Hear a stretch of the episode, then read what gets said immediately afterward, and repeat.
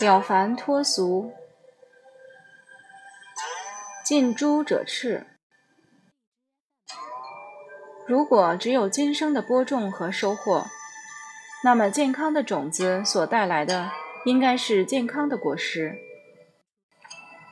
但事实却不是这样，很多健康、高智商的人却生下残疾或智障的孩子。父母身上的疾病大都会遗传给小孩儿。父母没有病，也不注定生下的孩子就没有病。富人家的孩子不一定再是富有，穷人家的孩子也不一定再是穷人。这一切清楚地表示，有其他因素会影响人来到这个世界的状态。人的生命是短暂的，随时随刻都会面临生与死。从另一个角度来看，生死是一个过程的开始与结束。就好像每天早上从沉睡中醒来，前一日的生命已消逝，当天又是一个新生命的延续。这也是一种生与死。生和死的发生可以是极短的时间，比如思考，你从一个、两个、三个细节一直完整思考到最后。但也许在思考其中一个细节就中断了，在这些思想的运作中都有短暂的生和死。一颗种子埋入土里，当它得到土壤、阳光、水分、肥料等滋润，会慢慢成长，从种子入土，长出青苗，到开花结果。实际上是同一株植物，随着时间一直在变化。我们的生命也是如此，而变化过程就像蝉脱一样。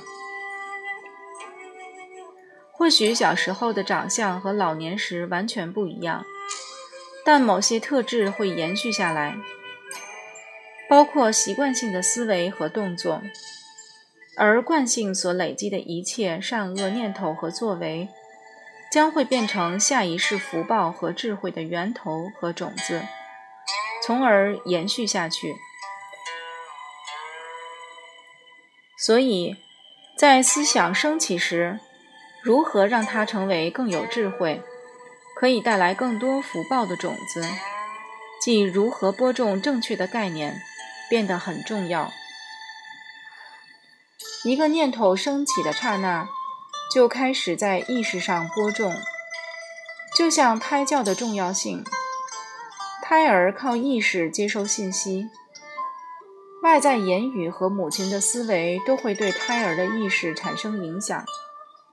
所以，很多母亲怀孕时喜欢多听美好正面的声音，不喜欢恶口伤人等负面语言。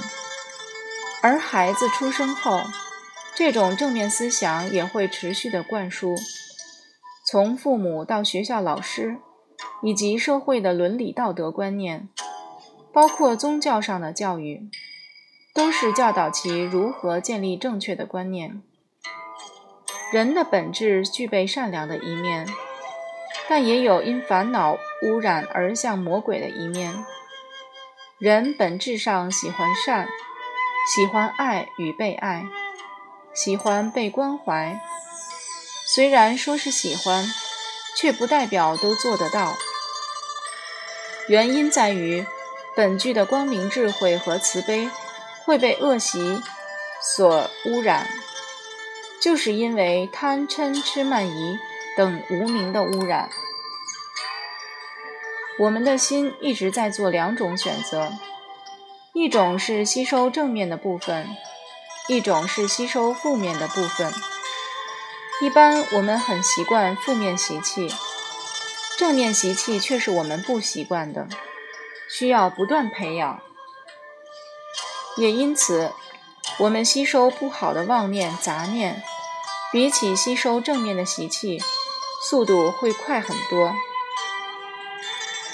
在生命发展的过程中，内在的眼耳鼻舌身意接触外在的声色声香味触法，不同的信息让新的习气不断累积增长。在生命持续老化的过程中，有很多起起落落。当负面伤害越来越多，我们往外付出的也会是负面的。如同有香味的花朵会吸引漂亮的蝴蝶、蜜蜂，而发臭的腐肉吸引的是臭虫。人心也是如此。所谓近朱者赤，近墨者黑。如果一个人学会往正面发展，就能宽容，学会了解别人的心，尊重别人的思维方式及行为。如果来到这个世界时，父母没有信仰，自私，没有包容心，行为举止非常恶劣，那么这个孩子长大后也很可能是这样的人。独善其身，才能得到一份宁静。我们的心很容易受外境的干扰而杂乱纷飞。一切的起心动念都会撒播一个因果的种子。如果在我们无法自控内心的起起伏伏时，独处也是一种静心养心的方式。